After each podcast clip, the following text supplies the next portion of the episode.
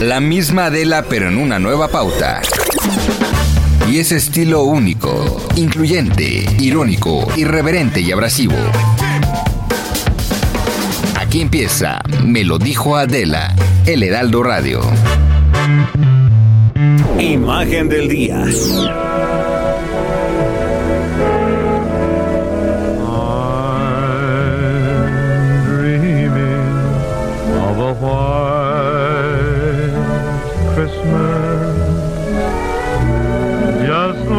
The ones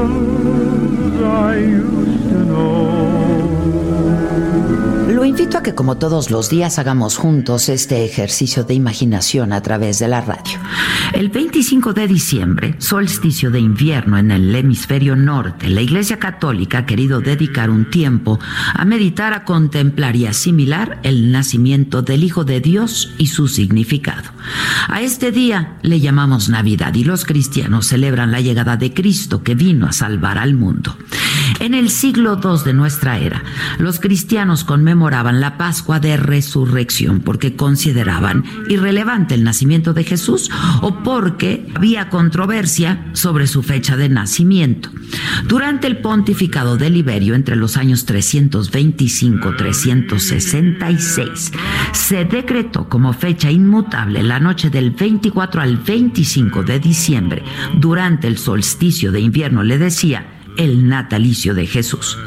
La Navidad tuvo un carácter humilde y campesino, pero a partir del siglo VIII comenzó a celebrarse como hasta hoy, con la iluminación y la decoración de templos, cánticos, lecturas y representaciones del nacimiento y las pastorelas.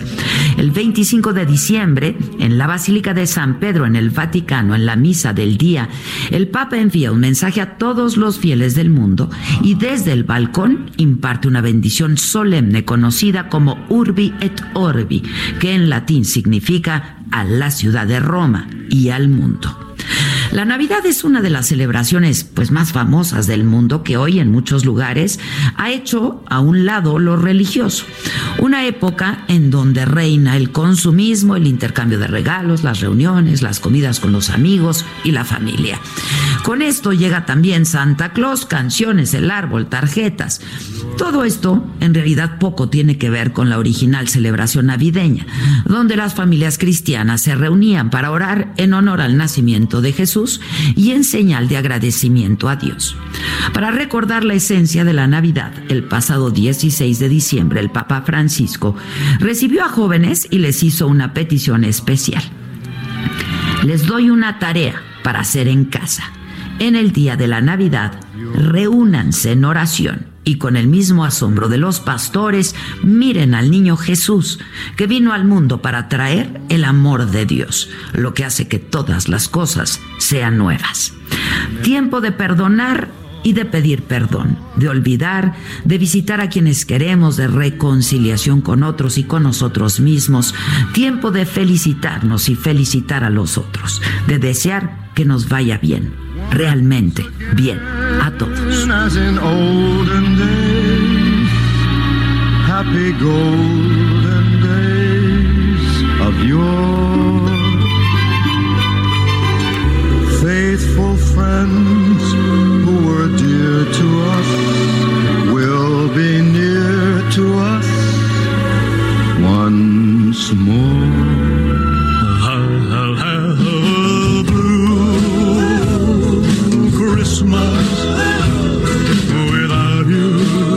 Así, así comenzamos, me lo dijo Adela, ya ahora después de pues haber escuchado esta imagen de la Navidad, eh, pues sin duda una, una de las celebraciones eh, pues yo creo que, que, en todo el mundo festejamos, que en todo el mundo estamos felices por distintas razones, ya sea por el nacimiento eh, del niño Dios, ya sea porque nos reunimos en familia o ya sea, la verdad es que por recibir regalos. Pero bueno, yo soy Maca Garriedo y así justamente eh, con la voz de Adela Micha, titular de este programa, pues arrancamos, me lo dijo Adela ayer ya, fue Nochebuena, hoy es Navidad pues yo creo que hoy, ¿cómo están? O sea, quisiera que hasta me pudieran contestar y escuchar sus voces, este, pues quizás ya un poco afectaditas, ¿no? Por, por así decirlo, por decirlo lo menos que han de estar entre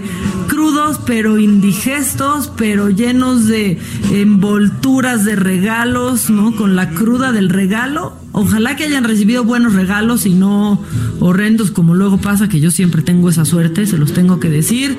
Eh, ojalá que pues Santa Claus les haya traído todo lo que todo lo que quisieron, ¿no? Que aquí queríamos hacer pues como una lista de Santa Claus de qué pedirían ciertos ciertos eh, ciertos políticos, ¿no? Por ejemplo, pues aquí decía el Vic, ¿qué, ¿qué, pediría Santa Claus Jaime Bonilla? Yo diría que Jaime que, que, Santa Claus no le traería nada a Jaime Bonilla por, por mal portado y a otros tantos. Entonces, pues ya bajo ese Bajo ese precepto, poco le pueden pedir muchos políticos a Santa Claus. Pero bueno, esperamos que sí, que Santa Claus les haya traído todo lo que ustedes pidieron pues más allá de si se portaron mal o no, no, pues si Dios perdona como Santa Claus no. A ver, ya también, eso es lo que yo le decía a mis papás de chiquita cuando me decían, ¿y qué? ¿Te vas a portar así? Santa Claus no te va a traer nada.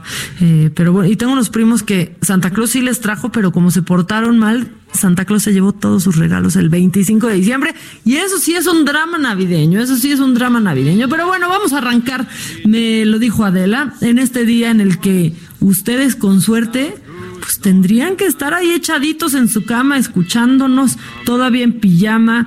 Eh, quizás todavía ni les hace la digestión de la cena, pero yo creo que ya para las 12, cuando esté a punto de terminar este programa, estarán calentando los bolillos, el bacalao, el pavo y los romeritos para recibir otra vez, otra vez a todos, a todos sus familiares y demás este, agregados culturales que nunca, que nunca faltan, ¿no? Pero bueno, tenemos un programa con mucha información. Eh, bueno, cómo vienen las finanzas para el 2020. También vamos a hablar de eso.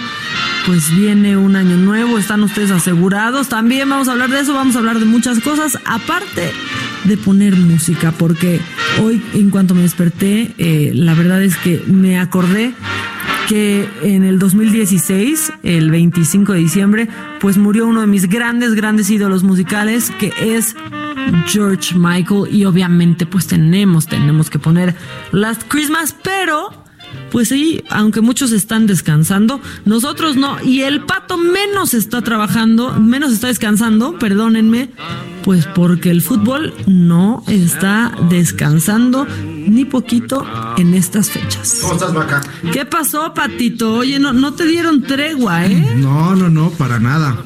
No, es que el fútbol no para mañana que tendrían más chambas si no hubieran descalificado a Monterrey del Mundial de Clubes, ¿no? ¿no? Si Monterrey no hubiera clasificado a la final del fútbol ah, mexicano. Eso sí, también, sí, es verdad, es verdad estaríamos conociendo. Es que todo fue, mira, todo fue un efecto dominó, porque entre que se fueron para el Mundial de Clubes y entonces llegaron a la final, pues todo se retrasó. Por eso fue, ¿no? regresaron antes y los otros se quedaron a jugar por el, el partido por el tercer lugar. Pero bueno, el fútbol no se detiene. No podemos hablar de otra cosa más que del fútbol mexicano. ¿Por qué? Porque se estará disputando la final de ida de este torneo mexicano, en donde Monterrey ¿no? Viene, viene motivado después de esa gran actuación en el Mundial de Clubes, que por supuesto la dio, pues pero también el América. El América también está. Pero a ver, ¿y qué crees que perdió forma? No, bueno, forma no, evidentemente, pero pues sí, así como que ya el paso que traía le pusieron una pausa importante nomás por irse a su mundial de clubes. Sin duda el América es el más perjudicado en esto porque sí él tuvo un, un, parón en la actividad que venía teniendo. Eh, hay que recordar, Maca, cómo llegaron estos equipos a, a, esta instancia, a la final del fútbol mexicano. Monterrey clasificó como octavo lugar de la tabla general. Echó en, en, los cuartos de final al Santos, que clasificó como el líder del torneo. Posteriormente, eh, también eh, echó del torneo a Necaxa, que sin duda también hizo un gran torneo en el fútbol mexicano, con un marcador de 3 por 1. Eh, hay que destacar aquí a este Vincent, Vincent este Sebastián, este jugador holandés que, que, sin, que, que, sin duda se ha convertido en un referente en el ataque de, del equipo de Mohamed, eh, marcando tres goles en la liguilla. Jansen, eh, sin duda es este futbolista que viene de Países Bajos, que vino de un equipo importante como Tottenham Spurs a, al conjunto de Monterrey. Y bueno, pues vamos a ver si mantiene esa racha goleadora en la, eh, que, que, que, trajo en la liguilla del fútbol mexicano. Y América, eh, cómo llega y cómo llegó al, a la instancia de, de, la pelea por el título. Híjole, América, ¿cómo? ¿Llegó? Lo hizo, ¿no? ¿no? Lo hizo y lo hizo. Hijos. Lo, hizo la, realmente eh, con remontadas de alarido, ¿no? Realmente importantes. Eh, acabaron, ¿no? o sea, de pronto. Echó al Monterrey, sí, eh, perdón, de echó, Space a, Jam, ¿eh? echó al equipo de, de los Tigres. Uh -huh. Tigres. Los Tigres, ¿no? Eh, también, pues, descalificó, este, descalificó eh, pues en, en, la semifinal al Morelia, apelando a su mejor posición en la tabla general. Y aparte estuvo, bueno, no cardíaco, pero en el primer partido sí metieron un sustito porque sí. se fueron con dos pepinos, como dice el doctor García. ¿No? Este, y ya en casa, pues. Pues igual, vacunaron ¿no? con la misma dosis, dos pepinos, dos. y bueno, están ahí instalados por su mejor posición en la tabla general. Es como se, eh, se meten a la final. Eh, pues vamos a ver qué les depara a este, este, estos dos equipos para el partido de ida de la gran final del fútbol mexicano, pues sin duda un espectáculo. Te quiero comentar rápidamente, Maca, eh, sí. una, una leyenda que hay en el fútbol mexicano. Si bien Monterrey no cierra como local en, el, en, la, en la final del fútbol, ha disputado cuatro finales desde que se inauguró su nuevo estadio, el gigante de acero como le llaman. Uh -huh. Nunca se ha podido eh, coronar eh, el Monterrey. Esto debido a una leyenda que se cuenta en el fútbol. La leyenda de la gallina en el centro Turuleca. del campo. ¿Qué es eso de la gallina? Previamente, antes de la inauguración del, del, del gigante de acero, el conjunto, los, los, los aficionados de los Tigres uh -huh. subieron un post en, en, en, sus redes sociales donde decían, hemos... Eh, sembrado en el estadio de Monterrey 30 años de desgracias dedicados a todos los rayados.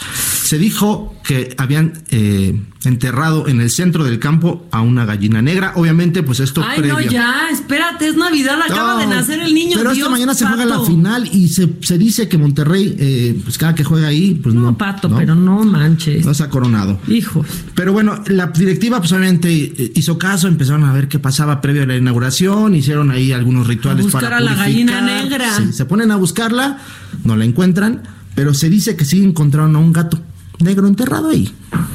Ah, chis. Lo cual, pues, podría marcar una, una maldición en contra de los El gato madre. No, pero no, no, cierran en casa. Eso es importante. No cierran, no en, cierran casa. en casa y no van a ganar. Y más allá de que le vaya o no a la América, yo no les perdono bueno, que nomás sí. le dieron unos iPads sí, a las sí, rayadas y que ahí van con todo a apoyar a estos nomás porque no, porque si llegan y no saben es que qué, que no ganen, que gane, que les caiga la gallina negra, el, el gato, gato, madre, el gato negro, todos los gatos y que gane, es el 29. Eh, la, la, vuelta sí. La vuelta, ya la final final. ¿No? La, la final final. Exactamente. Eh, y en el Azteca. En el Azteca. En el Azteca va a ser la gran final del fútbol eh, mexicano pues sin duda un espectáculo. Ya agotados los boletos. Pues cómo no. Ya hubo previo el día de la venta la semana pasada que fue en las taquillas del Azteca, pues los aficionados Águilas abarrotaron las taquillas y pues sin duda esperan un, un, triunfo más del conjunto de las Águilas del América. Pues ya está, Patito. Muchas este gracias, mañana, Maca. mañana por acá nos sí.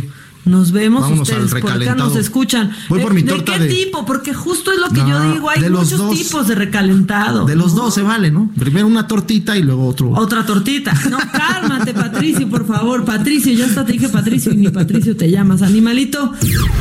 Caliente.mx, más acción, más diversión presenta.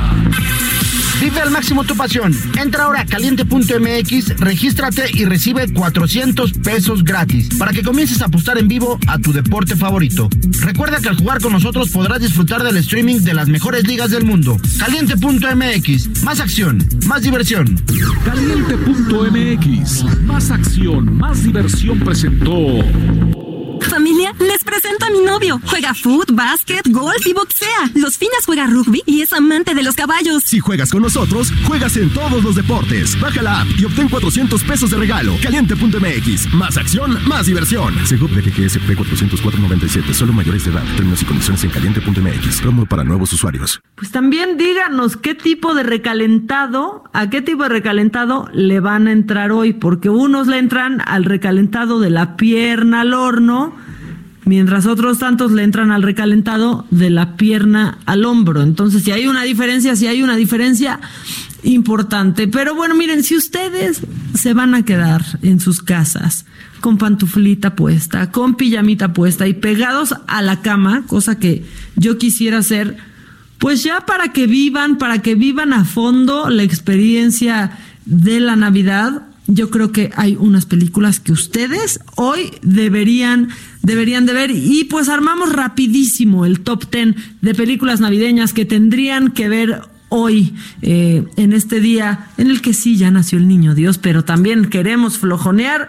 Y yo creo que nos vamos primero con mi pobre Angelito. Esta película súper noventera en donde conocimos pues a Macaulay Culkin, donde conocimos a estos dos eh, maleantes. ¿Y qué pasa en mi pobre Angelito si ustedes eh, pues son centennials y no saben? Si no saben y no han visto mi pobre Angelito, están, están de verdad perdidos, porque creo que eso pasa mucho, ¿eh? Estas familias muy grandes de muchos hijos, de pronto sí se les olvida ahora sí que se les olvida el chiquito, como a nosotros ya se nos está olvidando el chiquito, pero este, pues de eso va una familia muy grande que se va de vacaciones y deja al pobre angelito en casa. Ya después esta bonita historia se convirtió en historia de terror en la vida real porque Macaulay Culkin pues acabó hasta demandando a su papá porque se quedaba con todo el dinero y su mejor amigo terminó siendo Michael Jackson y todo fue un,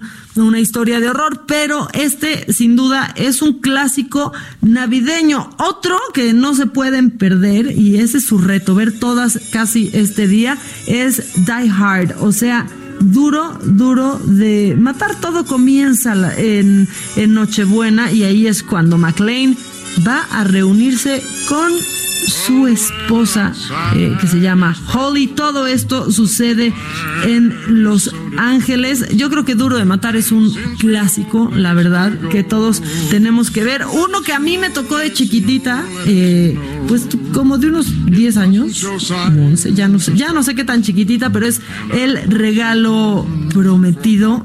Esta película, porque miren, igual ustedes si son centennials también, muy jóvenes, les tengo que decir que Arnold Schwarzenegger antes de haber sido gobernador de gobernador de California, pues fue actor. Entonces, bueno, pues el, el austriaco hizo el regalo prometido y está padrísima porque yo creo que muchos de ustedes se van a identificar. Su hijo quería un juguete, un juguete que querían todos los niños de esa ciudad y él hace hasta lo imposible por conseguirlo, como estoy segura que Santa Claus lo tuvo que hacer por muchos niños en el mundo. Yo creo que este es uno de los grandes clásicos. ¿Sabes cuál no está aquí? Yo creo que Milagro en la Milagro en la calle 64 es uno y uno de verdad de los grandes peliculones con la niña de Matilda. Y en este top, yo no sé por qué está en película navideña. No tengo idea. Pero Titanic, no tenemos idea. Pero bueno, si ustedes quieren revivir esta historia entre Jack y Rose, pueden, pueden hacerlo. Si quieren odiar un poco la Navidad, pero al mismo tiempo reír, no se pueden perder, eh, pues, el Grinch, ¿no? No se pueden perder esta actuación, eh, pues, de Jim Carrey. Yo creo que es una de las últimas cosas de Jim Carrey que me, que me gustó. Y un clásico ochenterísimo que creo que es de mis favoritos y que esta la voy a ver hoy. Justo esta hoy la voy a ver porque hace mucho que no la veo y tiene que ser los gremlins. ¿Se acuerdan de estas criaturitas que con el agua pues se reproducían sin parar? Esa la tienen, la tienen que ver, creo que yo pasé toda mi niñez viéndola doblada en el canal 5. Los Gremlins hoy no se la pueden este perder, porque aparte, saben que, que tiene mucho, pues el sello, la verdad, eh, como de pues como de E.T. Esa, esa es la verdad. Eh, yo creo que son como de la misma época y tienen hasta el mismo equipo de, producción. No Spielberg, pero sí tienen el mismo, el mismo equipo de, de producción. Una que no se pueden perder es eh, El extraño mundo de Jack. Híjole, bueno, Tim Burton para empezar es lo, máximo y si ustedes son medio macabrones como yo, pues el extraño mundo de Jack tiene que ser a fuerza una de las películas que ustedes, que ustedes vean este 25 en donde no van a hacer absolutamente nada. Esta película pues cuenta la historia de Jack Skellington, que era el rey de la ciudad de Halloween y eh, pues ahí cae en un portal que lo lleva a otra dimensión extraña y acaba en la ciudad de la Navidad y ahí pues decide, decide este, festejarla. La verdad es que yo creo que también fue una de mis películas favoritas y obviamente como muchos de mi generación pues creo que ahí conocimos a Tim Burton, ¿no? Eh, también pueden ver, si ustedes quieren, eh, Batman regresa que pues también es de también es de Tim Burton, ¿eh? Y pues esta película está basada en obviamente en eh, el personaje de DC Comics y ahí pueden ver de Batman a Michael Keaton.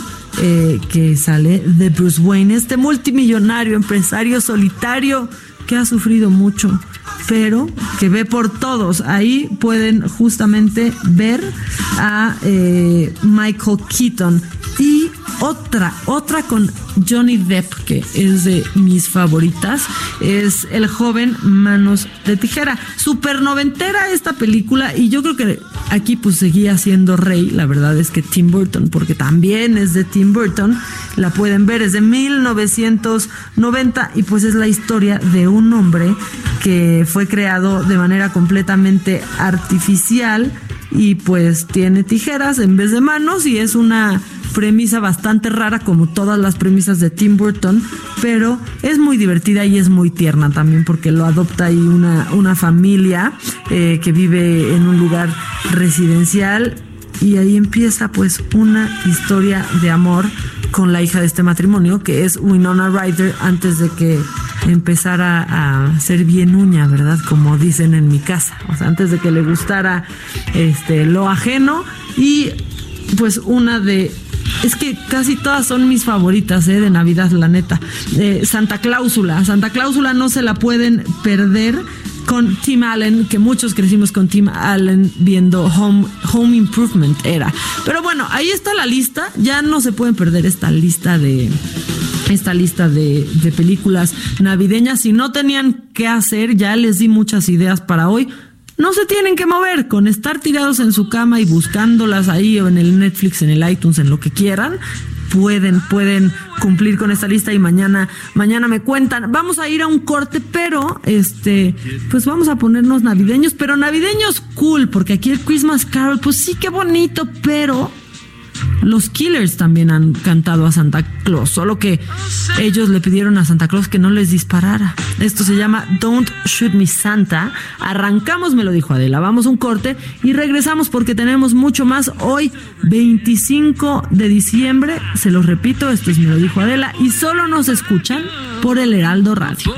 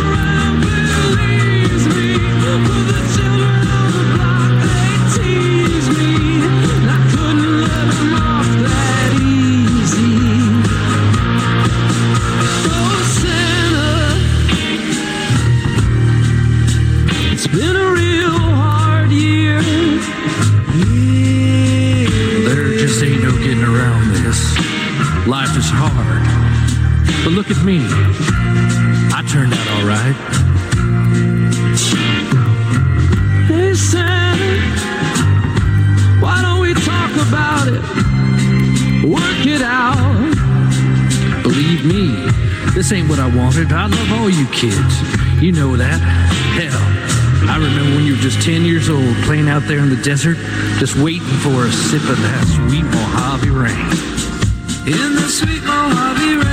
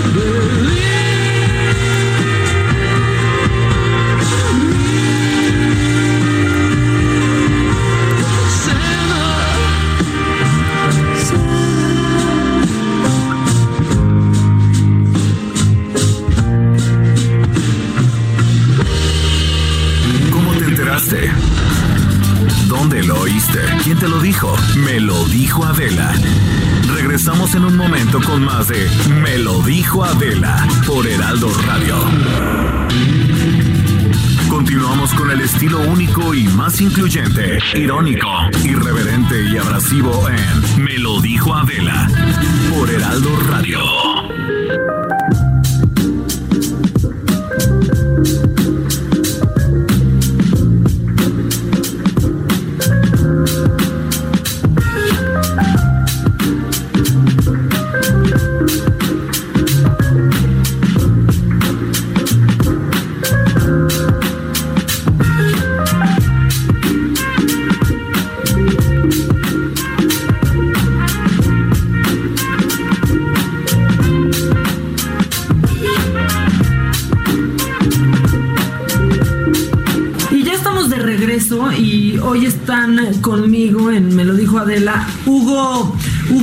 Y Mario Bustamante. Hugo es, pues ya, yo creo que eres todo un líder, ¿no? Y, y quiero que, que hablemos de esto porque te has convertido en una personalidad bien importante para, para muchas, para muchas personas. Y Mario Bustamante, que es vicepresidente de Impulse Group México, que ha hecho mucho, ha hecho mucho por este tema. Eh, esto se llama 100% positivo y es un movimiento pues que busca romper todos los estigmas que hoy que estamos ya este pues dejando toda una década, ¿no? A punto de llegar al 2020, pues sigue estigmatizando a los portadores de, del VIH. Bienvenidos, ¿cómo están? Bien, gracias. Muy bien. y sí, eh, tienes mucha razón y mm, hay algo que es bien, bien importante, digo, el, el 1 de diciembre, que es el día de la lucha contra el VIH o el día del VIH, como ya se dice ahora, ya no es tanto la lucha, eh, pues pasa el 1 de diciembre, ¿no? Pero igual como eh, el Día Internacional de las Mujeres el 8 de marzo o el Día de la No Violencia a las Mujeres el 25 de, de noviembre, realmente hablar de VIH tendría que ser algo de una práctica cotidiana. O sea, siempre tendríamos que estar nosotros hablando de este tema, siempre tendríamos que estar nosotros poniéndolo sobre la mesa para cuidar nuestra salud. Y bueno, Mario aquí tiene como toda esta data del por qué es relevante hoy hablar del VIH y si quieren después ya empezamos a hablar del proyecto 100% positivo. Sí, porque, porque la verdad yo siento que ha habido de pronto en algún sector de la población como hasta un retroceso, ¿no? Eh, pasamos como de cuando explotó el tema, ¿no? Nos encontramos con el de frente y se hablaba mucho y de pronto como una oleada se deja de hablar, regresa y regresa pues ahora lleno pues siento yo que podría ser que hasta con más con más juicio, eh, Mario. Pues justamente es verdad que ah, hubo muchísimos años en donde ni siquiera el gobierno tocaba en sus campañas el tema de prevención, detección oportuna y atención de VIH.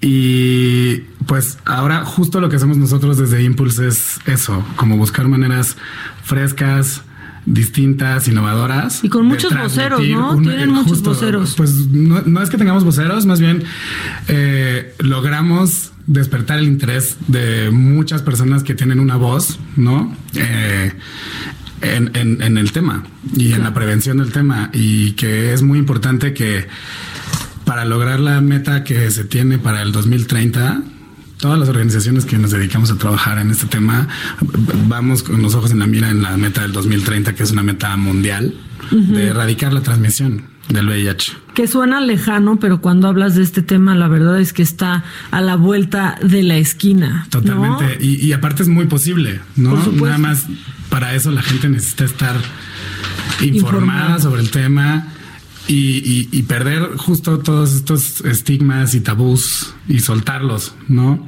Porque al final, en pleno 2019 hay gente que se sigue muriendo a causa del VIH. Claro. Y, nosotros estamos completamente convencidos de que eso es a causa del estigma, ¿no? Sí. Porque la gente no quiere ir a una clínica, no quiere ni siquiera hacerse la prueba. Prefieren no saber, ¿no? Prefieren no saber. Es y entonces contagiar probablemente. el estigma viene de varias vías y es parte de lo que en conjunto hemos hecho Impulse y ahora 100% positivo, que es este movimiento.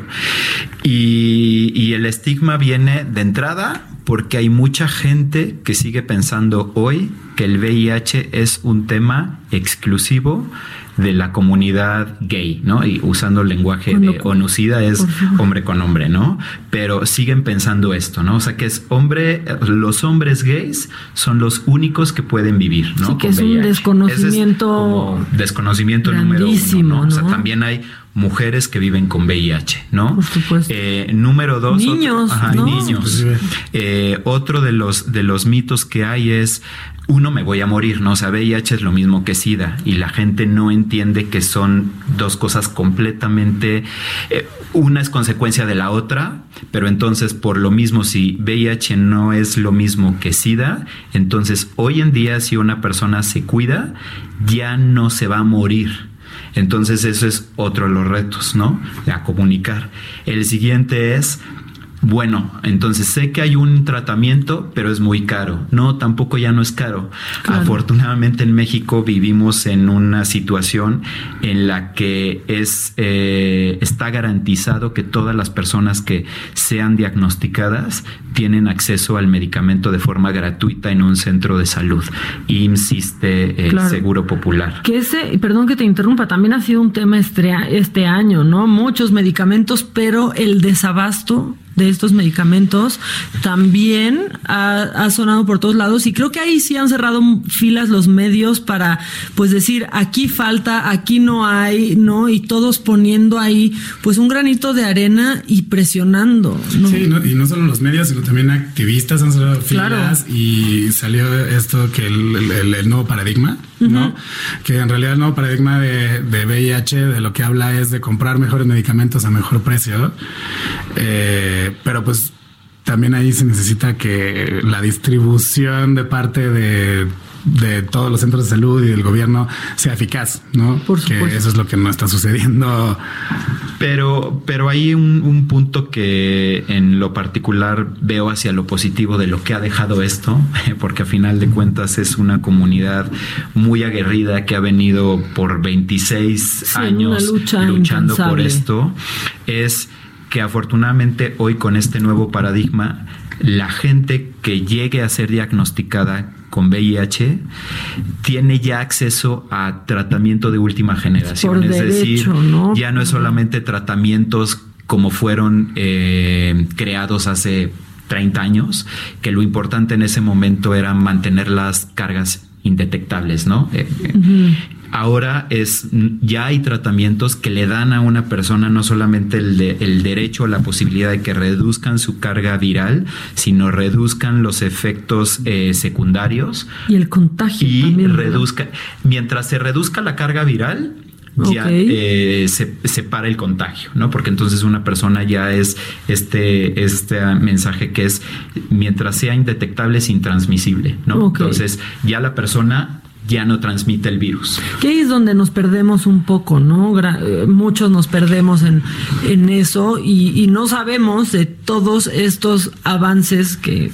que, ha, que ha habido, ¿no? Sí, por ejemplo, este tema de indetectable igual intransmisible es un tema al que nosotros le queremos dar muchísimo peso porque la gente no lo sabe. O sea, la gente no sabe que si de pronto te diagnostican con VIH, tú puedes empezar tu tratamiento de inmediato y en pocos meses encapsulas el virus y entonces la carga Y viral en vives tu con él cuerpo- y ya. Sí, o sea, Vives al con él hasta los no existe 80 una cura años. y Sí. tú siempre vas a ser portador del virus, pero lo tienes encapsulado en tu cuerpo y la, la- la- la- la réplica del virus en, eh, en tu cuerpo es tan pequeña que no lo puedes transmitir. No lo puedes transmitir, no desarrollas síntomas. No. Vives como, vamos, como vive alguien que tiene un padecimiento crónico y lo tiene controlado, ¿no? Incluso hay eh, mujeres que sí son diagnosticadas con VIH y están gestando o van a tener un, un bebé siempre y cuando estén bajo tratamiento. El hijo eh, que nazca ya no nace eh, con VIH. portador. Entonces, pues sí, entonces, pues esto es de los mensajes que es importante transmitir.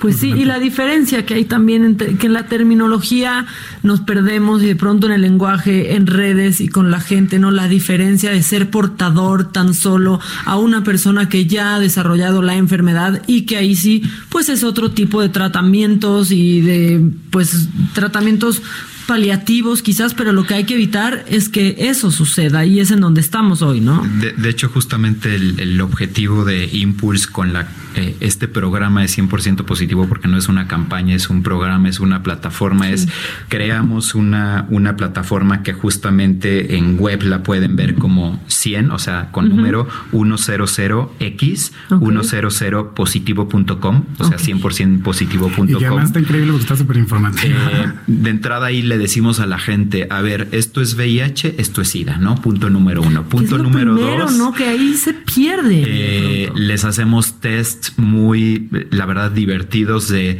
en qué época del eh, cine vives respecto a tus conocimientos del VIH. Entonces, ellos van contestando conforme Sí, a su unos juicio se y su quedaron en criterio. Filadelfia, ¿no? Por unos ejemplo. están en Filadelfia u otros pueden vivir en Elite, Elite. ¿no? Ya. Entonces, de Ah, ahí Elite, es fuertísimo lo que Sí. pasa en Elite. de ahí les decimos, bueno, pues ahora ya puedes vivir con un tratamiento y los vamos orientando de todas las clínicas públicas en el país donde se pueden ir a hacer un examen. Los vamos orientando de, ok, eres derechohabiente del IMSS, si no, ¿qué papeles necesitas para tener acceso a tu, a, a tu tratamiento?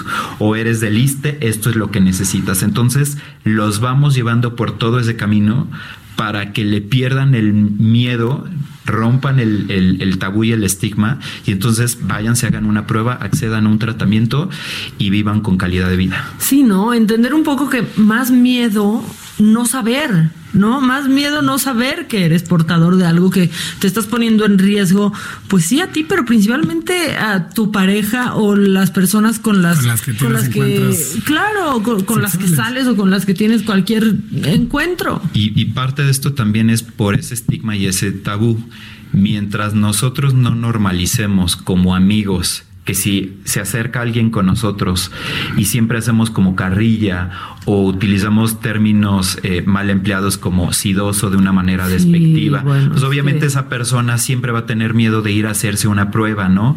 Si como papás siempre estamos igual con ese estigma de no, no hagas esto porque vas a acabar como cualquier sidoso, ¿no? Pues entonces no vamos a ir acompañando al hijo o a la hija para que tengan una educación sexual responsable, se hagan una prueba y mejor se informen, se cuiden y en todo caso que salga positivo, bueno, pues pueden tener una vida perfectamente normal. Y que además también eh, toda la gente debería estar consciente de que el VIH está más cerca de lo que todos pensamos, ¿no? Entonces como que todos al principio cuando escuchamos VIH y nos enfrentamos a esto, lo vemos como algo que no pues está lejano, muy lejano a nosotros. O como algo noventero, o le pasó al tío de un amigo. Justo, o solo le pasa a los gays, o etcétera. Y, algo que yo me he dado cuenta en este. por sus esposos. Sí, ¿no? Y, últimamente yo me he dado cuenta de esto de que hay muchas personas que lo veían demasiado lejano a ellas.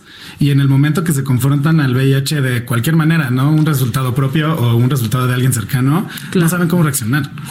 Justamente en esta eh, plataforma, en esta página web que les invitamos a que se metan, hicimos un documental y entrevistamos de cinco partes. El, la primer, el primer episodio lo estrenamos hace dos semanas previo al 1 de diciembre. El segundo lo acabamos de entrevistar y varias de las personas que hablan justamente tienen perfiles distintos. Desde una mujer heterosexual que eh, ahora vive con el virus, bueno, desde hace 26 años vive con el virus porque su esposo le fue infiel, ¿no? Y entonces ahí rompe con este discurso de, ah, el VIH es nada más para hombres gays, ¿no? Pues no.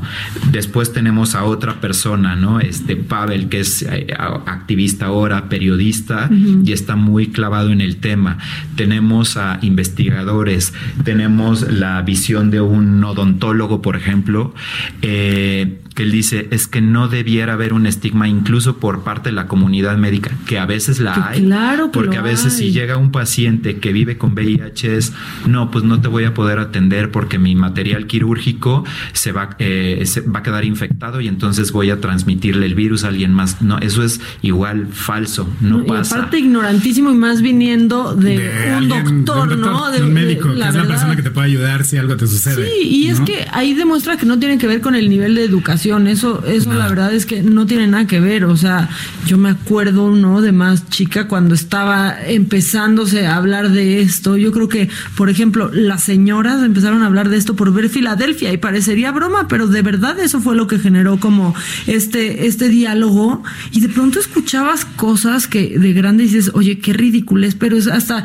no, pero es que cuidado cuando te vas a hacer pedicure no, el mito este que te ponían una aguja en los cines. y bienvenido al mundo del SIDA, ¿no? Y, algo, digo, para bien o para mal, Filadelfia fue una película que, habló del tema, pero desafortunadamente creo que hasta Elite, que es bueno, una serie, pero no ha habido otra pieza mediática tan fuerte que hable de lo que hoy es el VIH. Entonces, esa imagen de el paciente postrado en una cama con síntomas completamente visibles, con ya una neumonía súper avanzada, pues es algo que, que, la gente sigue teniendo mucho en la mente y entonces con lo que asocia. Entonces es VIH es el personaje de Tom Hanks postrado en una cama. Sí, moribundo, eso no es. Hoy ya, no es eso. Y que sí es si no te tomas tu tratamiento. Exactamente. Pero es que como que ahí se perdió un poco de pronto, ¿no? En, en el tiempo y creo que que eso es lo que tiene a una generación así de desinformada, porque empezamos como con este boom, después vino una película hace no tanto, pero mucho tiempo después de Filadelfia, por ejemplo, que era con Mark Ruffalo, no sé si, si la vieron, se me olvidó ahorita el nombre, pero ahorita me voy a, a acordar. Y, y, no ha sido suficiente, creo que no ha sido suficiente para que la gente tenga pues la suficiente curiosidad. Sí las personas que están metidas en el, en el tema, sí las personas que han seguido, que se han visto afectadas, que conocen a alguien, claro que por ahí ha seguido, ¿no? Pero creo que a las, pues a la masa se le perdió un, un cachote de tiempo ahí que hasta ahora, por ejemplo, con Elite que ponen aparte a una mujer. es una mujer. Ponen aparte a una mujer y entonces cambian doblemente el estigma. El, el estigma, pero hay una generación que creció pues sí creo que unos que perdieron a muchos amigos y todo esto que pasó a mucha gente, que ellos enfermaron, muchos de ellos ya murieron, ¿no?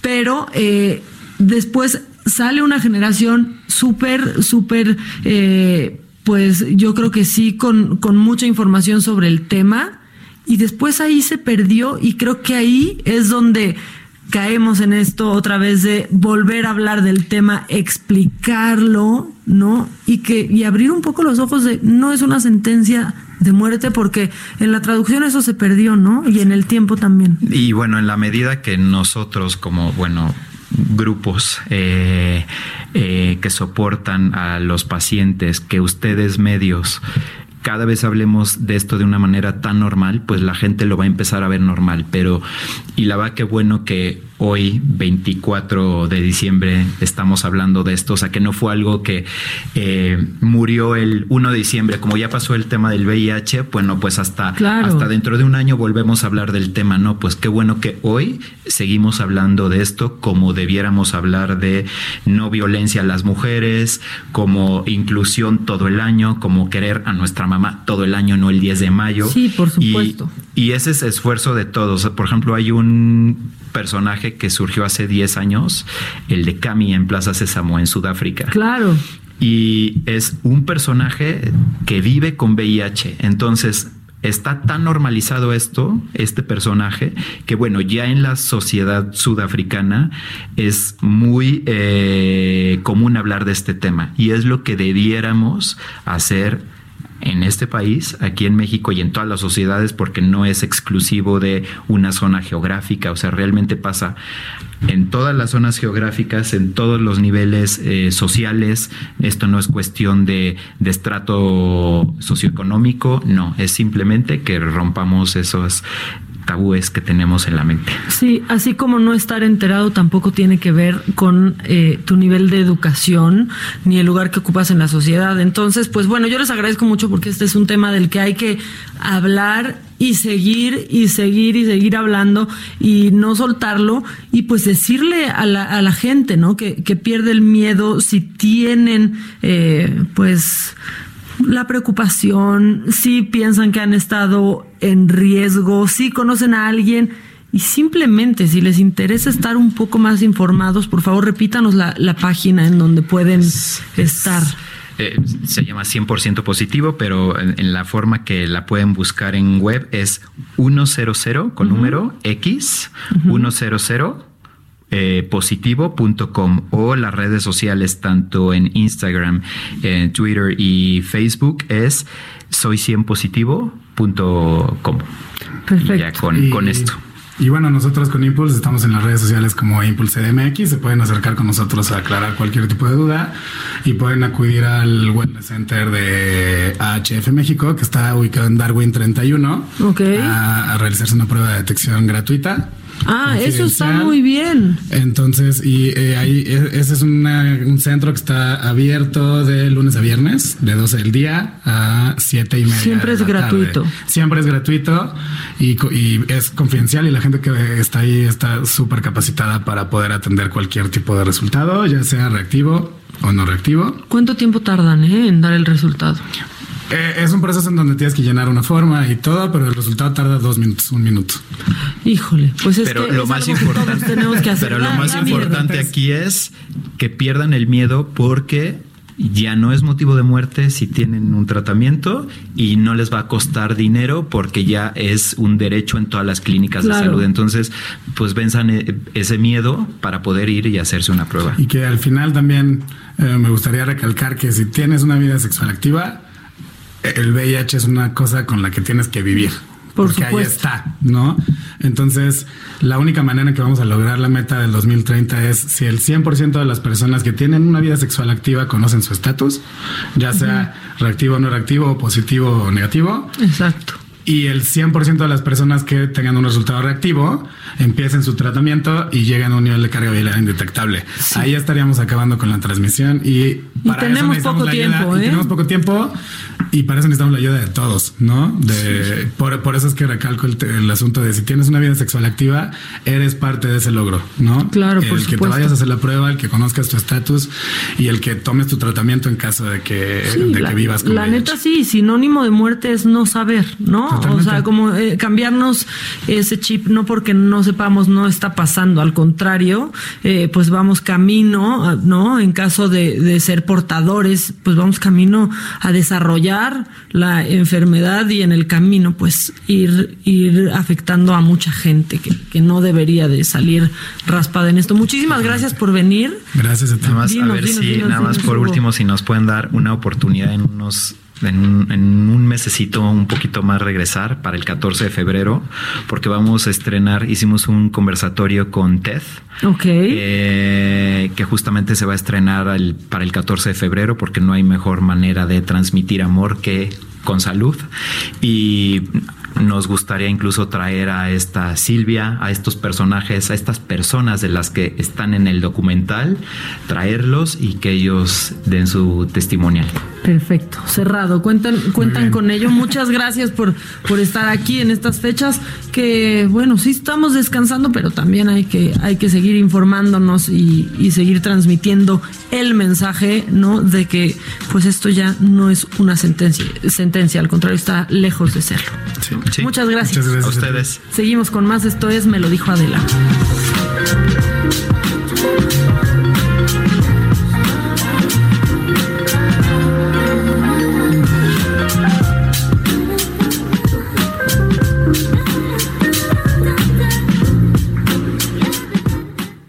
El dato histérico. Tres astronautas de la tripulación Apolo 11 dejaron toda clase de cosas sobre la Luna, algunas buenas y otras pues... Entre las buenas hay instrumentos de medición sísmica y una placa conmemorativa con mensajes de buena voluntad de 73 países. Entre las cosas malas que dejaron se encuentra una bolsa de vómito, dos depósitos de orina y un contenedor de heces. El cómputo escatológico global de las misiones Apolo se cifra en 96 bolsas de desperdicios humanos. ¿Cómo te enteraste? ¿Dónde lo oíste? ¿Quién te lo dijo? Me lo dijo Adela. Regresamos en un momento con más de Me lo dijo Adela por Heraldo Radio. Continuamos con el estilo único y más incluyente, irónico, irreverente y abrasivo en Me lo dijo Adela por Heraldo Radio.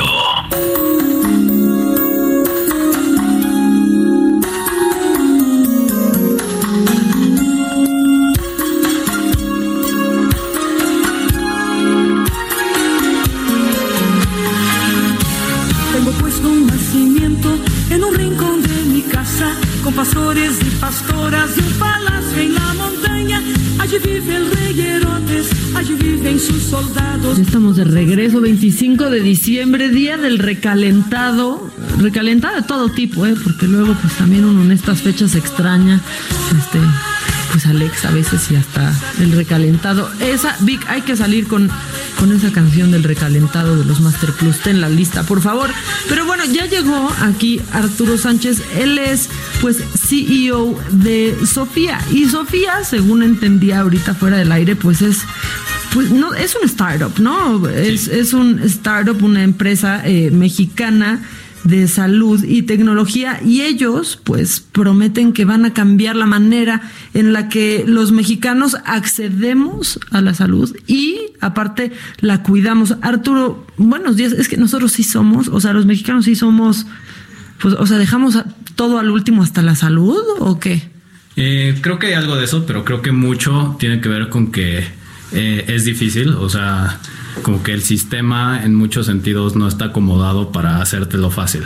Mucho de lo que queremos hacer es justo eso, que eh, los miembros de Sofía eh, puedan acceder al cuidado de la salud eh, de manera mucho más conveniente y, y sencilla.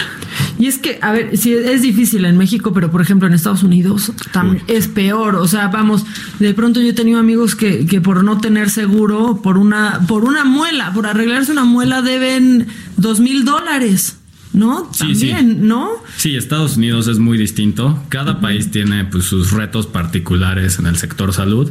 México tiene varios y pues queremos atacar eh, sobre todo el reto de, pues, de- del acceso. Eh, hoy en día eh, alrededor de, del gasto privado, como el 90% es de bolsillo, entonces es gasto muy impredecible que pues, le puede afectar a las familias cualquier día. Entonces nuestro producto, una de las cosas que hace es permitirles dirigir ese gasto pues a, una membresía que incluye un seguro y de tal forma pues hacer que el gasto en salud sea mucho más predecible y que no que no se enfrenten a, a situaciones donde el aspecto económico de la salud eh, se vuelva catastrófico. No, es que cuántas familias no conocemos. Yo conozco por lo menos a dos que casi han perdido todo porque de pronto un día el papá dejó de pagar seguro, su seguro, no le dijo a nadie y el día que lo necesitó y era una cosa enorme, vendieron hasta casas, ¿no? Exacto. Pero a ver, entonces, ¿cómo entra ahí Sofía? Eh, pues eh, entra en varios aspectos. Eh, uno, no, nuestros eh, medios de comunicación con los, los, miembros es directo, es decir, eh, no compras el seguro a través de un agente y por ende no usas el seguro a través de un agente. Entonces casos como el que dices de que tal vez se les olvidó renovarlo porque a la gente se le fue y no te cobró. O de pronto es como de, ay, tengo 10 años de ni necesitarlo, ¿para qué sigo gastando en eso, no? Sí, de, o sea, noso, nuestra intención es hacer que, que, este producto, que es un producto que incluye un seguro, pero te, te, te ayuda a cuidar la salud de una manera más completa, pues está, esté más ahí en tu día a día. Entonces, eh, pues vamos a eh, recomendarte pues, a, algunas cosas proactivamente, vamos a recordarte cuando eh, te toca tu check-up anual y vamos a hacer cosas que, que, van a hacer que estemos mucho más ahí cercanos. O sea, son como una red, pero ver, no son una aseguradora.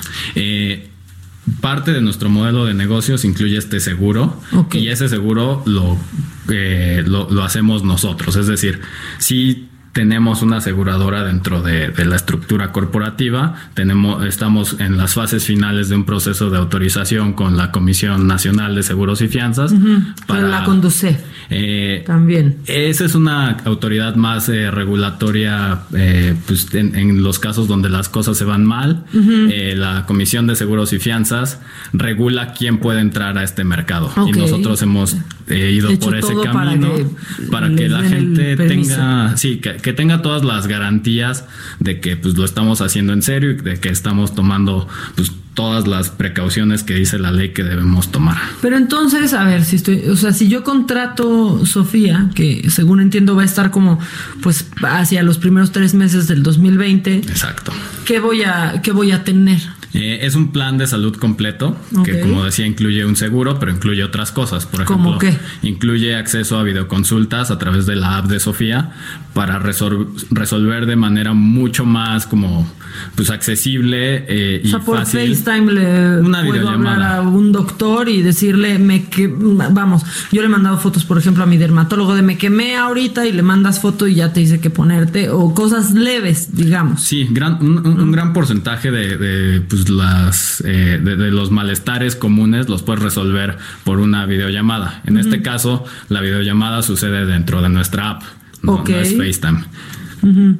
Ah, eso está muy bien, ¿no? Sí, o sea, eh, creo que eso es importante porque un aspecto que tenemos muy en mente es, eh, es, el de la seguridad de los datos. No queremos que la gente esté tomando videollamadas en FaceTime un, y así. Claro. No, nosotros tenemos muchas precauciones y después alrededor ya está de, en internet de una llamada con, ¿no? Ahí publicando tus síntomas. Sí, sí exacto. Y, y demás. Ok, ¿qué más cosas ofrece Sofía aparte de este servicio, aparte de ya un seguro? Eh, tiene una red de, de, médicos especialistas, tenemos alrededor de 70 especialidades y todos los médicos en esta red eh, ya terminaron su especialidad y son médicos muy que, que seleccionamos con mucho cuidado porque pues sabemos que una pieza clave en todo el ecosistema de, del cuidado a la salud es el médico. Entonces ponemos mucho énfasis y mucho cuidado en cómo invitamos y cómo seleccionamos a los médicos para que formen parte de esta red. Sí, porque luego estas redes suenan muy bien, ¿no? Ha habido otras, eh, ¿no? Había, ni siquiera me acuerdo cómo se llama, pero te daban tu tarjetita y era para gastos médicos menores. Sí. Pero de pronto era pues una red de médicos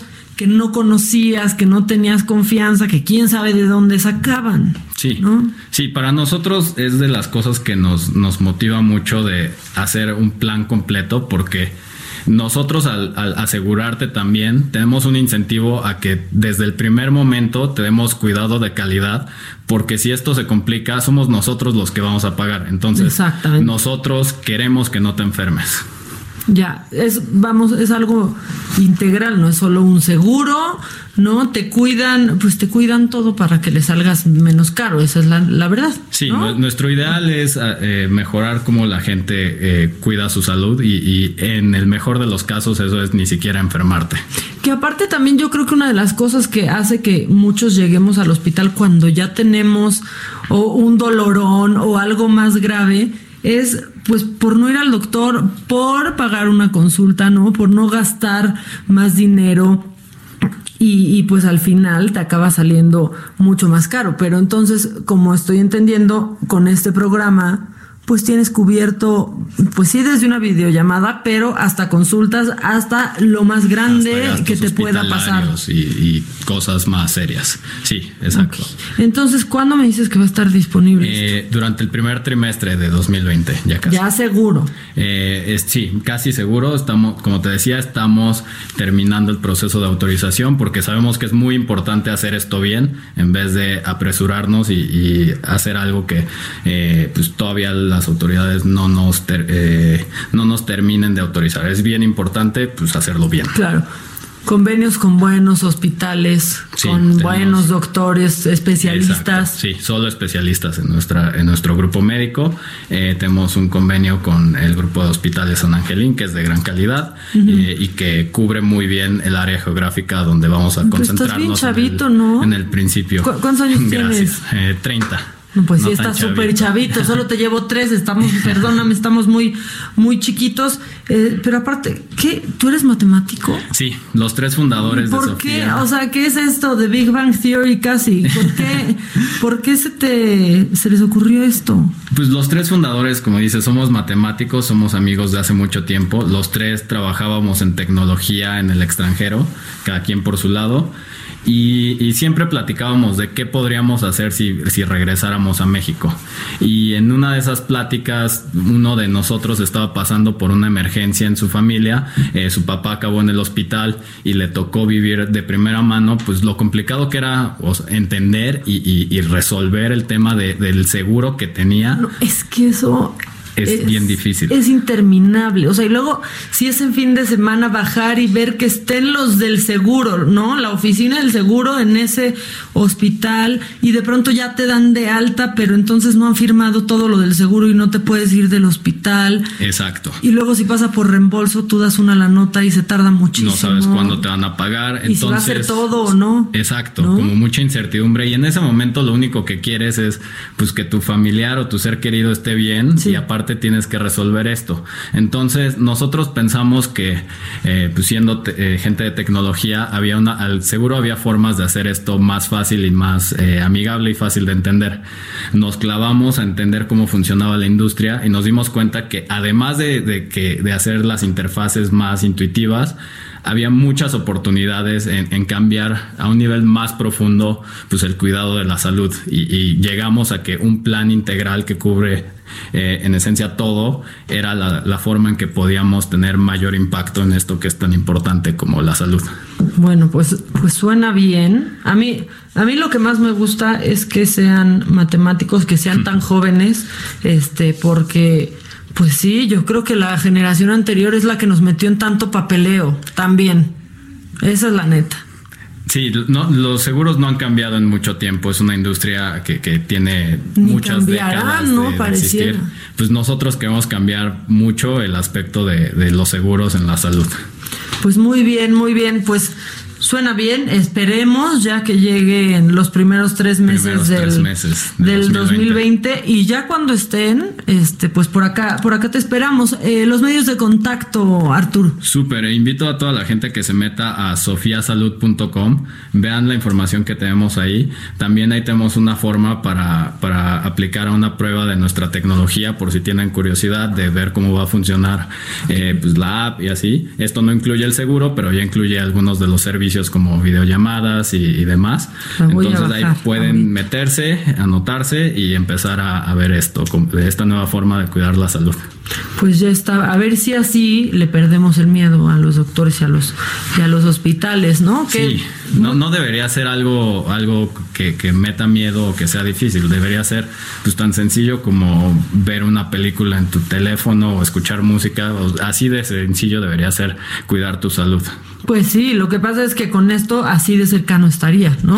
Ese- esa, esa es la cosa. esa es nuestra motivación y hacia dónde vamos. Pues muy bien. Muchas gracias, Arturo. Estamos, bueno, te esperamos aquí cuando esto ya sea una realidad. Súper, muchísimas gracias, Maca. Sí. Espero no, no probarlo, no probarlo pronto, pero voy a, voy a hacer una simulación a ver qué tal. Súper, Ya perfecto. estás, Arturo. Vamos a seguir con más. Vamos a un dato histérico y regresamos porque tenemos todavía mucho más en Me lo dijo Adela. El dato histérico. Thank you. El maullido no es una forma de comunicación natural entre los gatos. Los gatos usan otros sonidos para comunicarse entre ellos. Ya, ya, la muñeca fea. O sea, que el maullido solo lo ocupan para comunicarse con nosotros. Así como los bebés lloran para llamar la atención de la madre y dejan de hacerlo cuando ya no dependen de ella, los gatos empiezan a maullar poco tiempo después de ser adoptados. Es el fenómeno de la neotenización. Neotenización. La persistencia de caracteres físicos y conductas infantiles. Como yo, Aspectos que van ligados a la domesticación.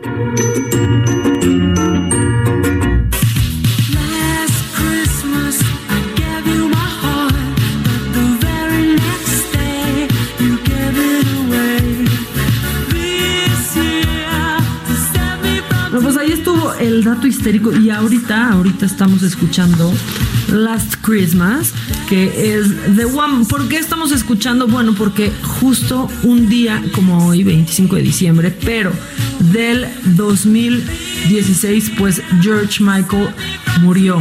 Uno de mis cantantes favoritos con Wham y en solista, yo creo que de verdad este, pues George Michael, que ya viene por ahí la película de Last Christmas, ya está también basada un poco en, en George Michael, pero para mí le hace falta también su película autobiográfica. Vamos a escucharlo.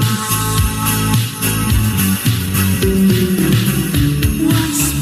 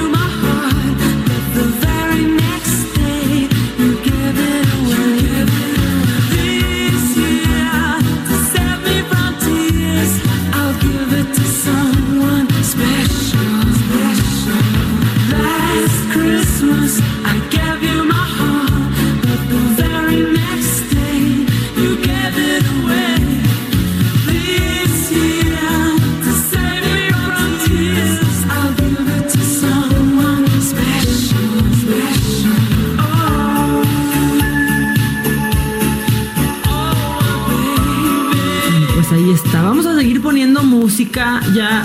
Al rato, al rato nos vamos a, a relajar ya para, para seguir sintiendo la Navidad porque, porque justo hoy es Navidad, el famosísimo recalentado. Entonces espero que me estén escuchando mientras están preparando pues la torta de romerito ya o que ya esté llegando la gente a sus casas para volver a gorronear la cena, la cena de ayer. Pero como ya va a acabar el año y ahora tenemos pues todos tenemos muchas ganas de cambiar y de hacer bien todo lo que hicimos mal este, este año, pues yo creo que uno de nuestros puntos débiles, también uno de los míos, pues son las finanzas, la verdad. Entonces, este, pues yo creo que que algo que está pasando, aparte de que estamos despilfarrando, mucha, muchos millennials, que son mi generación, no estamos viendo para, para el futuro y mientras las generaciones anteriores pues crecieron con esta cultura del ahorro para el retiro, la neta es que muchos de nosotros No, porque las cosas han cambiado. Antes la meta era también comprar una casa y hoy para muchos resulta impensable. Entonces está aquí eh, Yandir Matos, que vino, lo saqué de su recalentado, él es experto en, en finanzas y pues nos viene, nos vienes a poner orden o, a meter en cintura, Yandir, ¿qué? Eh, vengo a tratar de ayudarles a que mejoren un poco las finanzas. A ver si lo logras. A ver, a ver, dame, dame un poco de contexto. ¿Qué es lo que está pasando en esta sociedad? Eh, ¿Por dónde empezamos? Em, Híjole.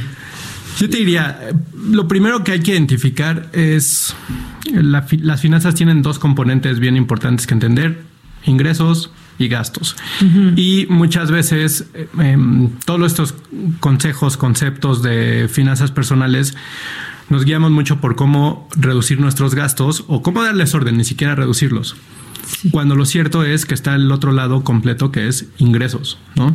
Y mm, en mi experiencia, en mi historia, lo que ha pasado es que muchas personas tratan de forzar reducir sus gastos para entrar en un tema de finanzas sanas cuando hay veces que hay que invertir más en uno mismo para incrementar los ingresos.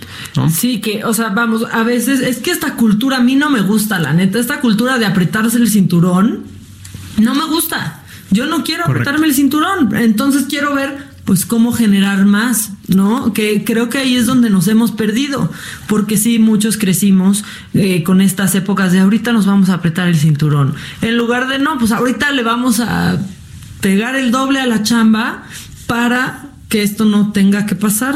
¿no? Correcto, estoy totalmente de acuerdo y hablabas que mm, nuestra generación de millennials. Eh, ¿Eres millennial todavía? Pues por, por definición sí. Pero te sientes millennial. Es que yo soy por definición, pero no me siento, la verdad.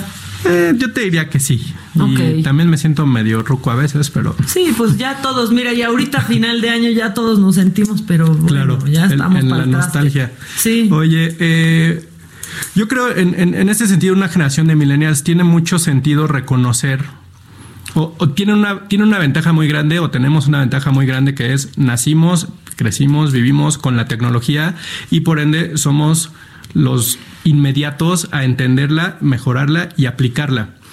Y eh, una de las cosas que tenemos que desarrollar como personas es entender dónde está el dinero, dónde están los buenos sueldos, dónde están los ingresos, qué tipo de cosas están pagando las empresas para que yo esté pues, mejor posicionado y me contraten a mí y no a los demás, ¿no? Y ese es el primer punto. Oye, si no te aprietes el cinturón, ¿no? O sea, ¿verdad que digo, no? Digo, no, no abuses tampoco gastando dinero que no tienes, pero eh, Pero no te hagas vivir peor, ¿no? No te hagas vivir peor, éntrale, disfruta, busca generar ingresos. Hay muchísimas opciones para generar y aumentar tus ingresos allá afuera.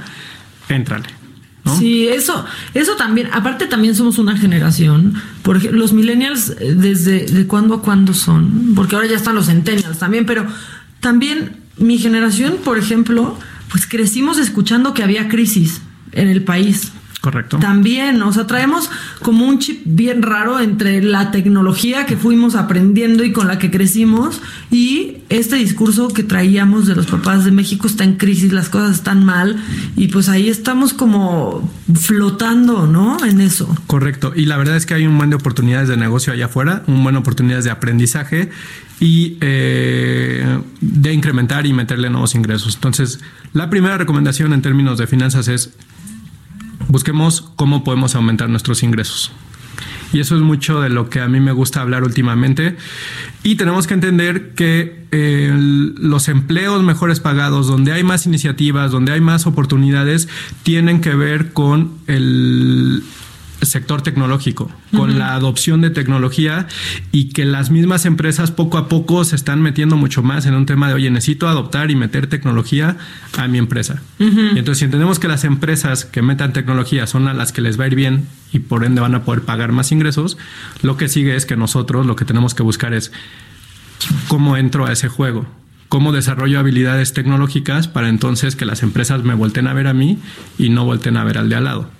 Sí, que también estamos en un mundo ya mucho más competitivo, ¿no? Pero, pero no sé, yo la verdad es que tengo opiniones encontradas sobre eso porque yo, yo pienso, por ejemplo, en los comunicadores antes, ¿no? eh, yo de pronto digo, bueno, pero es que antes ni siquiera necesitaban hablar inglés y hoy ya es mucho más competitivo.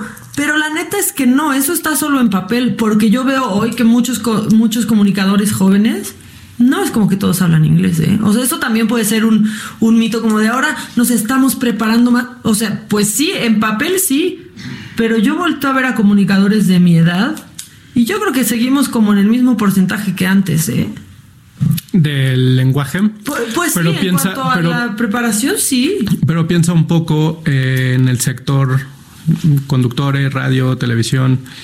¿Qué tanto la tecnología impacta en el resultado de la empresa? Ah, no, bueno, muchísimo. Hoy, por ejemplo, tienes yo de pronto eh, pues entro no por FaceTime a mi programa de, de, tele. Y si tengo que viajar por, por trabajo por estar en radio por estar en otro lado les ofrezco esto. Oye por qué no pues nos metemos eh, por FaceTime y entonces entro en vivo.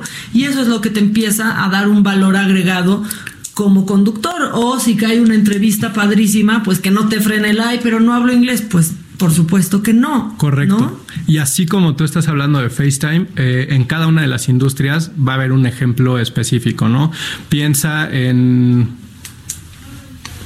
un freelancer de, lo que tú escojas. Que son los más ahora. Que son los más ahora, que está, que está mucho más en boga. Necesita entender habilidades, por ejemplo, de mercadotecnia digital para poder comunicarse a través de redes sociales con su audiencia.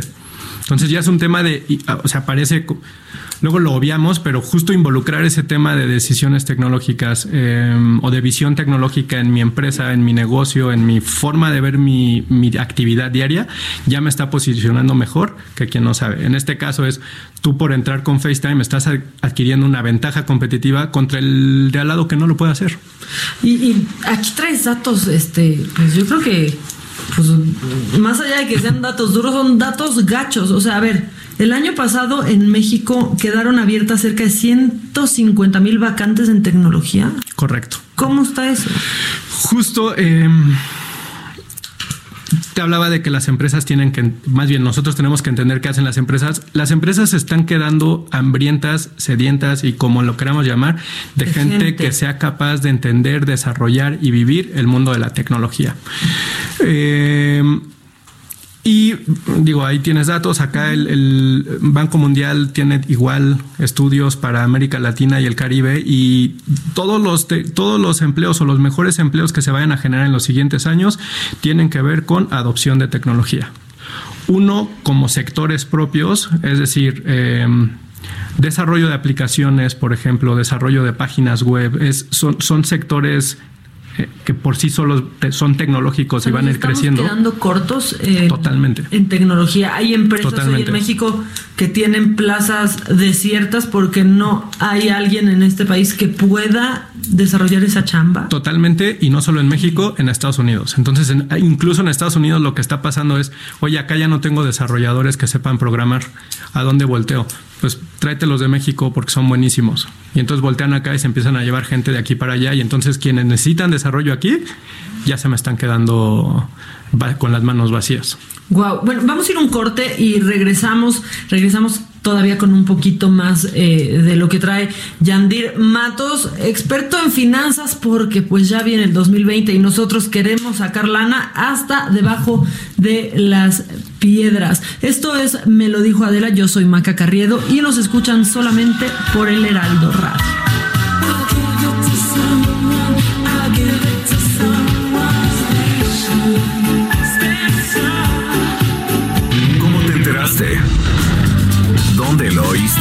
Lo dijo? Me lo dijo Adela.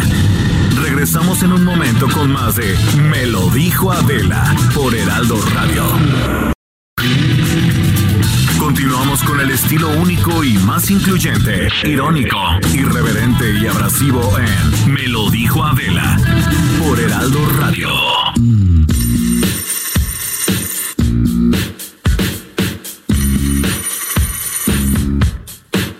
Bueno, ya regresamos, me lo dijo Adela.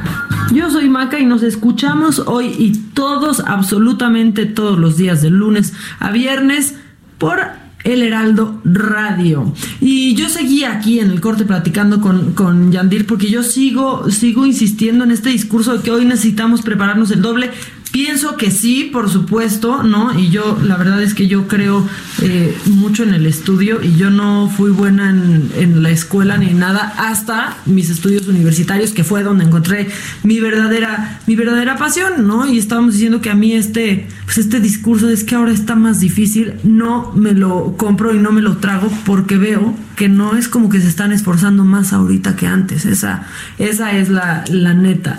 Y tú me estabas diciendo algo, algo que un poco me cayó la boca, ¿no? Correcto.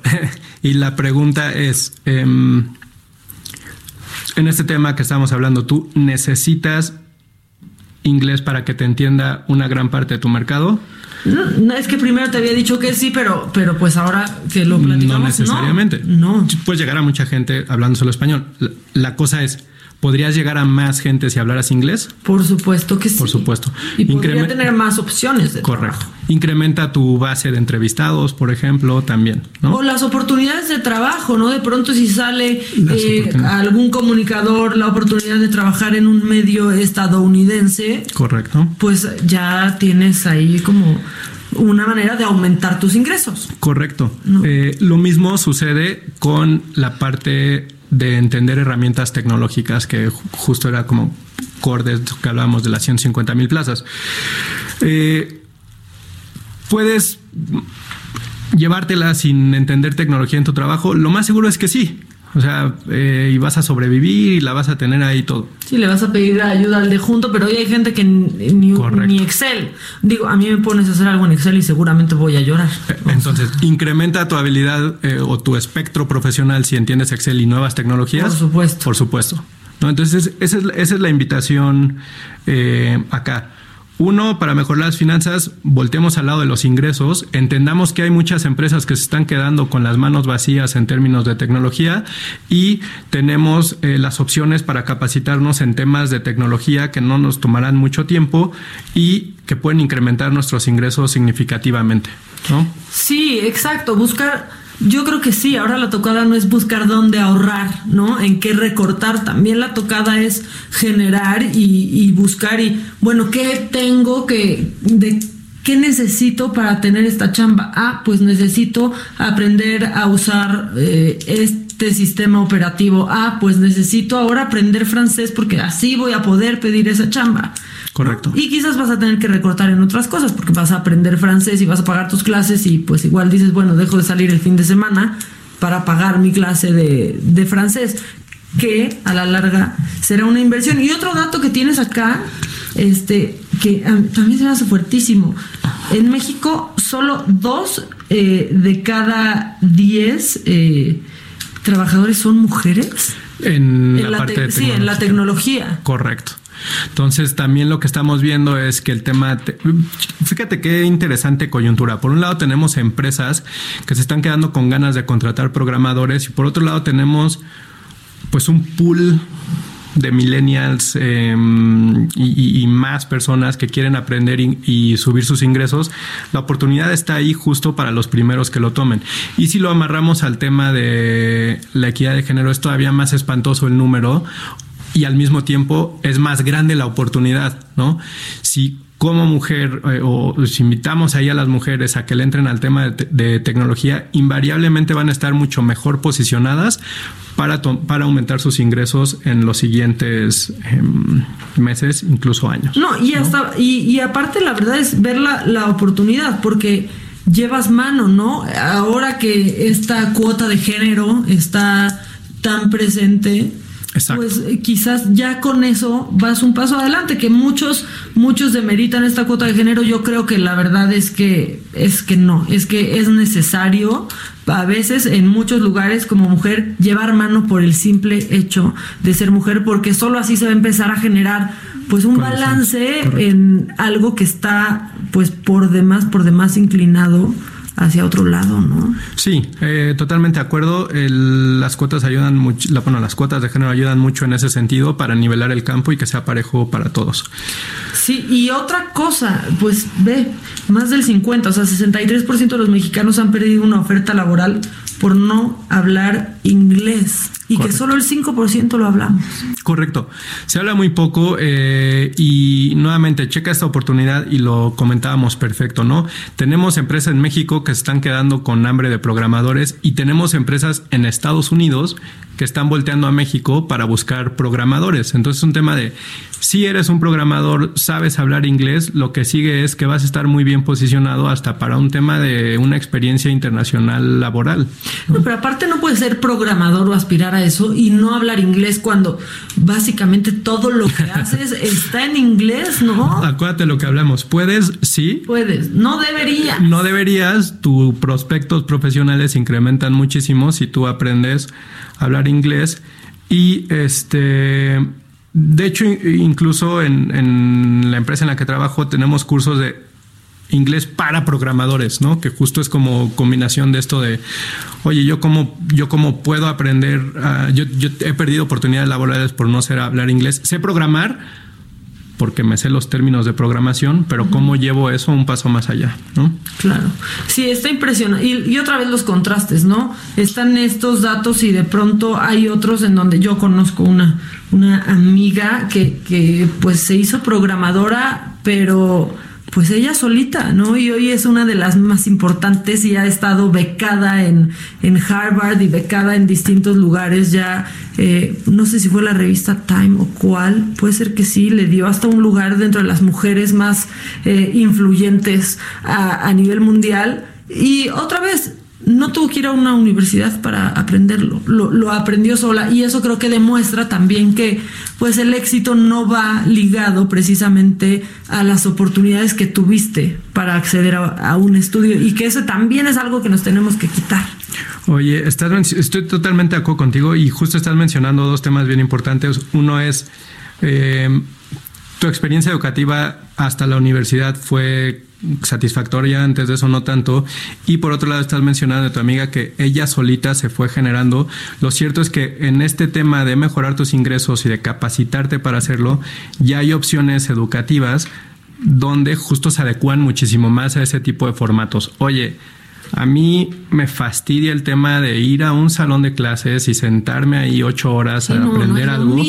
Y entonces lo que tenemos es opciones educativas donde eh, aprende a tu ritmo échate videos en tu tiempo, en tu casa, a las 12 de la noche si quieres y todo, aprende esa parte interesante y luego llegas a, reforzar con expertos en la materia que justo te dan ese plus, ¿no? Claro. O sea, porque si todos tuvimos ese profesor o esa profesora en prepa, secundaria, la carrera que decías, oye, este cuate es buenísimo, sabe todo, yo quiero ser como él o ella y este justo tenemos estas opciones, ¿no? De no, no, te preocupes, o sea, aprende a tu ritmo, aprende lo que tú necesitas y colócate en una chamba donde puedas disfrutar lo que quieres disfrutar, no tengas que apretarte el cinturón en exceso y en, cambio puedas aspirar a una mejor eh, vida. Que, que eso es cultural, o sea, en vez de pensar en el en apretarse el cinturón, pues pensar en cómo hacer, ¿no? ¿Qué generar para que esto no tenga que llegar? Que ahorita seguramente a muchos les aprieta el cinturón, pero porque estamos ya en pleno día de recalentado y pasando las fiestas y todavía viene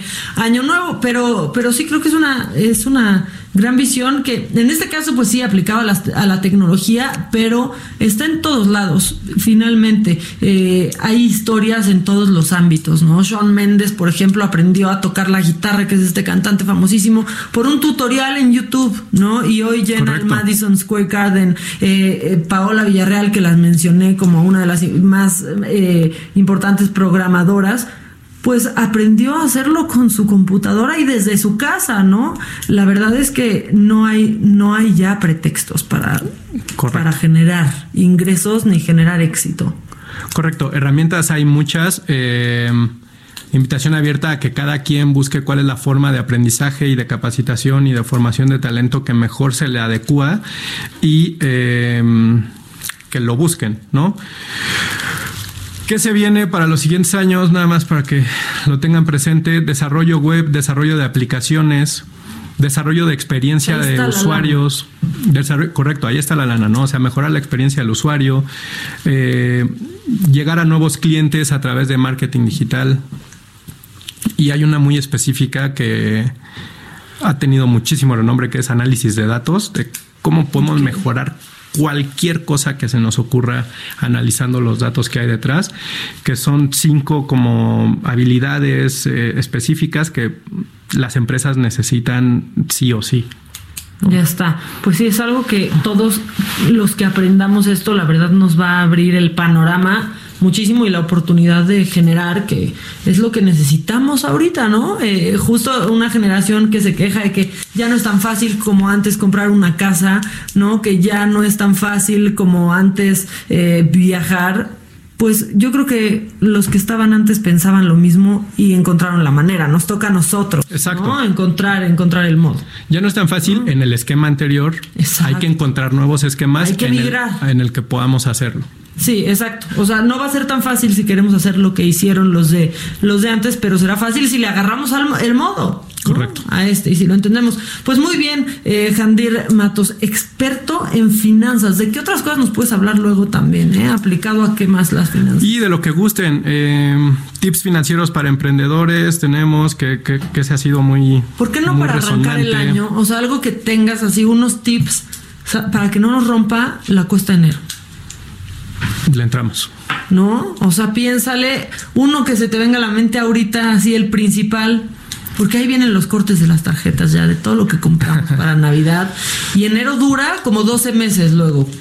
Un tip buenísimo, muy sencillo, es eh, ahorita en estas épocas de sembrinas, enero, es procuren no hacer compras con tarjetas de crédito. Ay, ay, ay, ay. Que el pago dure más que el tiempo que van a disfrutar la compra. Ok, sí, o sea, no perecederos, pero sí viajes, por ejemplo. Sí, piensa en viajes como, oye, si vas a viajar seis meses, en cada seis meses, por poner un número, pues que tus pagos con tarjetas de crédito sean a menos de esos seis meses. Ese es como un tip eh, interesante para Sí, empezar. Y que para también para la cuesta de enero, que algo, si yo sí lo apliqué este diciembre, por ejemplo, importantísimo, saber cuándo corta tu tarjeta. O sea, yo me esperé, por ejemplo, en diciembre, hasta que cortó mi tarjeta el 23. Y ahí hice mis compras de Navidad para no tener que pagarlas en febrero, en enero y vernos hasta febrero ya que estemos mejor, ¿no? Correcto. Ese es un gran tip. Ese es un buen tip. eh, te, te- te vas financiando y vas extendiendo los pagos. Procurar siempre pagar el- la totalidad de las Sí, tarjetas de crédito. totaleros, Sí, ese sí es un, eso es una cosa que el, el impacto que tienen las finanzas es altísimo. O sea, piensa, Nunca acabas con una deuda. piensa que unos tenis que no sé cuesten mil pesos, eh, si los pagas en intereses te puedes llegar a costar hasta tres mil, tres mil quinientos pesos. No, ya cállense, ya. Te compras tres pares. Edición especial. Bueno, pues muy bien. Eh, muchas gracias. Te esperamos aquí en enero para que nos salves cuando estemos estirando la quincena. Porque ya lo veo venir, ¿eh? ¿Dónde te podemos encontrar, Yandir, para que nos des una luz en esta oscuridad? Eh, redes, Twitter particularmente Yandiro Kwai. Eh, cursos que diseñé de finanzas personales los pueden encontrar en, en www.bedu.org y este pues ahí estamos a la orden. Perfecto, bueno, pues por ahí te contactaremos, te esperamos aquí en enero. Esto es Me lo dijo Adela, ya lo saben, de lunes a viernes a partir de las 10 y hasta las 12 del día. Yo soy Maca y seguimos, seguimos con mucho más. A ciencia afecta la lectura a nuestro cerebro? Para mejorar mis 50 puntos de coeficiente intelectual. ¿En serio? Leer. Nos han dicho en miles de listas de salud que es benéfico para nuestra mente. ¡Ay, sí, tú! Estoy usando el 80% de mi cerebro. Entre las pocas investigaciones serias se encuentra la de Natalie Phillips, investigadora quien para la Universidad de Stanford creó un experimento. Pusieron a dos grupos a leer, unos por placer y otros para realizar un estudio crítico. Descubrieron que la sangre fluye con mayor intensidad en zonas de cerebro relacionadas con la concentración. Es este tonto libro. Se me ponen los pelos de punta. Además, se observó un cambio notorio cuando a las personas que leían por placer les pidieron cambiar a una lectura crítica. ¿Anuma? ¿A poco sí? Pues sí. Sin embargo, no se sabe con certeza qué cambios produce en el cerebro, pero de que algo pasa, algo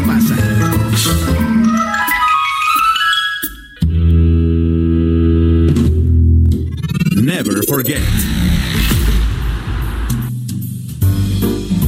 Claro, porque hasta en 25 de diciembre hay Never Forget, que luego este día como que se nos borra a todos, pero también pasan, pasan cosas. Por ejemplo, eh, en un día como hoy, pero de 1971, yo creo que nació el, el, híjole, yo creo que el primer ministro que quizás hasta ahora sea envidia de muchos países y es Justin Trudeau porque es bueno, pero porque es guapo, pero porque se burla de Trump, porque todo.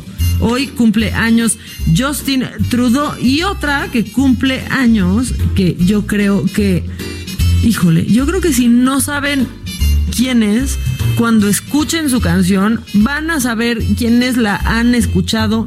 Estoy, bueno, estoy segurísima y es que hoy cumple, hoy cumple 65 años Annie Lennox. Yo creo que fue de las primeras mujeres que se atrevió a cortarse el pelo, pero chiquitito, chiquitito, chiquitito. Ella escribió esta canción que vamos a escuchar ahorita, que es Sweet Dreams, cuando estaba con Eurythmics. ¿Se acuerdan? Bueno, también tiene otra que es eh, Walking on Broken Glass. Y no, no es navideño, pero saben que es su cumpleaños. Esta, esta mujer nomás ha vendido más de 80 millones de discos, por si tenían duda.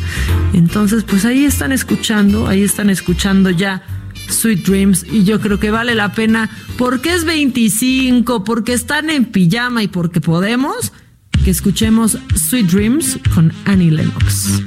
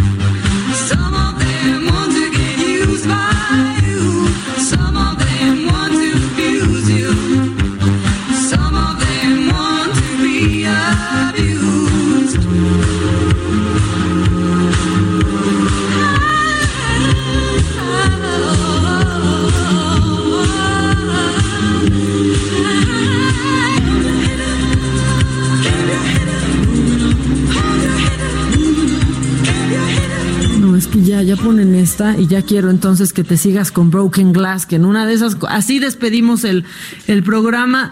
Aunque no, yo creo que hay que ponernos navideños ya 25 de, de diciembre, ya pasaron todas las comidas de todos los trabajos, porque ya pues yo creo que pocos somos los que tenemos, eh, bueno, pocos son los que tienen solo un trabajo, ¿no? O sea, la, neta es que todos ya chambeamos por muchos lados y eso quiere decir que tuvimos muchos intercambios y muchas comidas y qué cansado estuvo, estuvo diciembre, pero ya pasó, ya nació el niño Dios, ya, ya. Hoy toca recalentado, pero de romeritos, pero de bacalao, pero de pavo, eh, comer otra vez el postre, comer otra vez, este, pues entrarle a la pasta.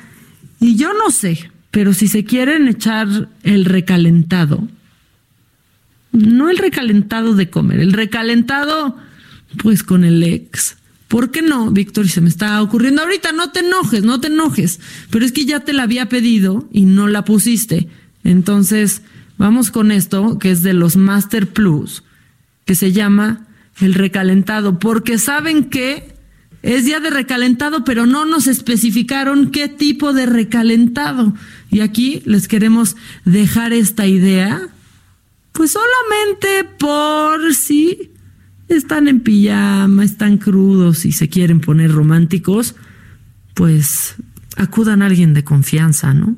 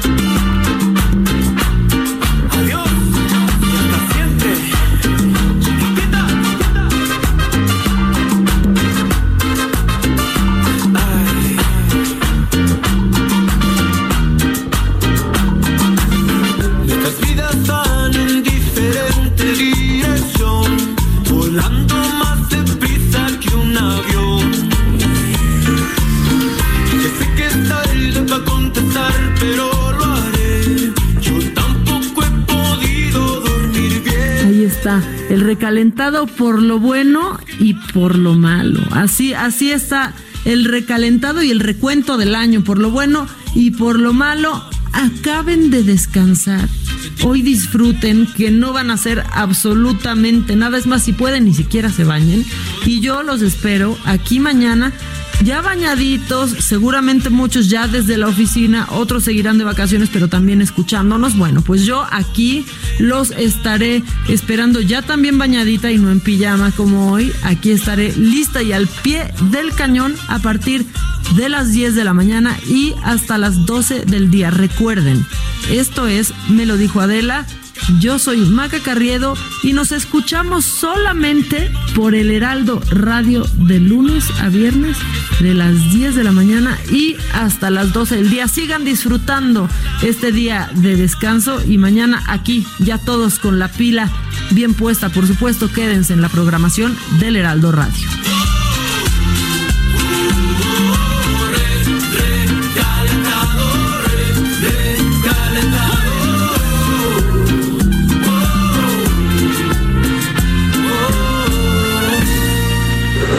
Esto fue Me lo dijo Adela. ¿Cómo te enteraste? ¿Dónde lo viste? ¿Quién te lo dijo?